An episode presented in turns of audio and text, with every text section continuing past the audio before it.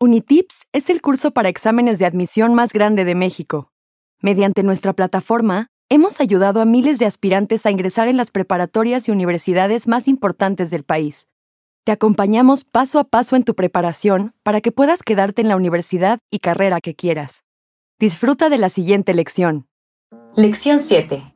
División Política de México y Constitución.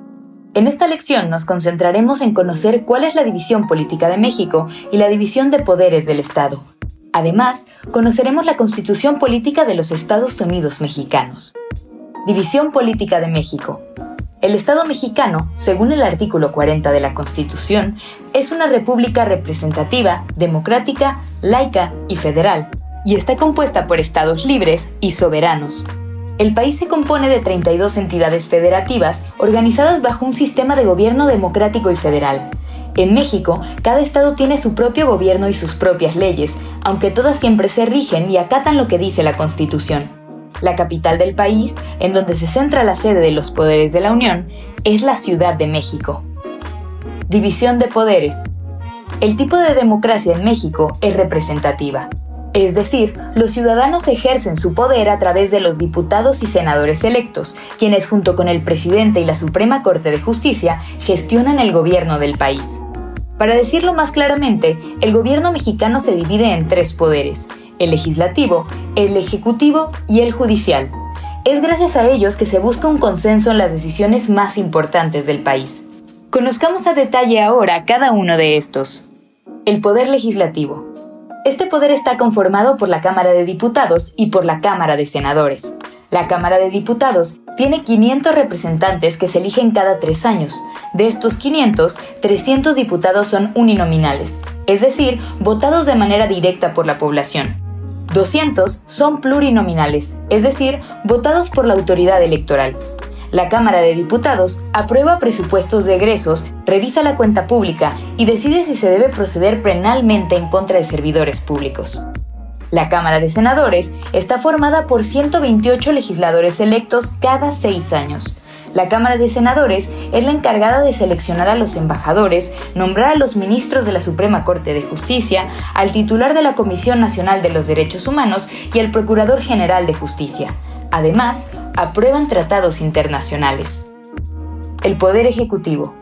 El Poder Ejecutivo está conformado por el presidente del país, quien es elegido de manera democrática cada seis años. Cabe mencionar que en México no se puede reelegir al presidente. El Poder Judicial. El Poder Judicial es el encargado de interpretar las leyes, así como de hacer valer la Constitución. Está conformado principalmente por la Suprema Corte de Justicia de la Nación, la cual cuenta con 11 ministros. Además, el Poder Judicial incluye al Tribunal Electoral, tribunales colegiados y unitarios de circuito, juzgados de distrito y al Consejo de la Judicatura Federal. La Constitución Política de los Estados Unidos Mexicanos. La Constitución está formada por dos partes, conocidas como dogmática y orgánica. En la primera, se habla de las garantías individuales, de los derechos y de las libertades de la sociedad. La segunda parte habla de la división de los poderes de la Unión y el funcionamiento de las instituciones del Estado. En total, la Constitución está conformada por nueve títulos. Ahora analizaremos algunos de los más importantes.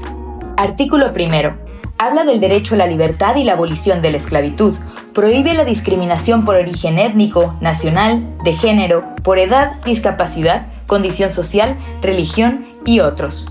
Artículo 3. Indica que la educación es laica, gratuita y obligatoria. Artículos 6 y 7. En estos artículos se habla acerca del derecho a la libre expresión.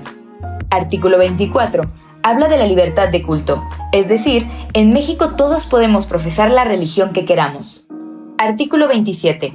Establece que la propiedad de tierras y aguas dentro de México corresponden originalmente a la nación. Artículo 123.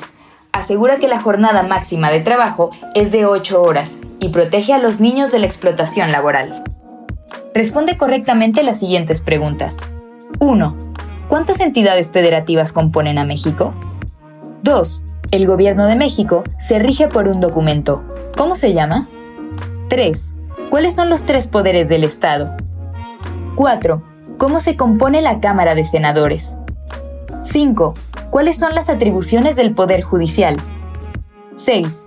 ¿Qué artículos hablan sobre el derecho de la libre expresión? Resuelve los ejercicios de práctica en tu cuenta de Unitips y cuando estés listo, pasa a la siguiente lección.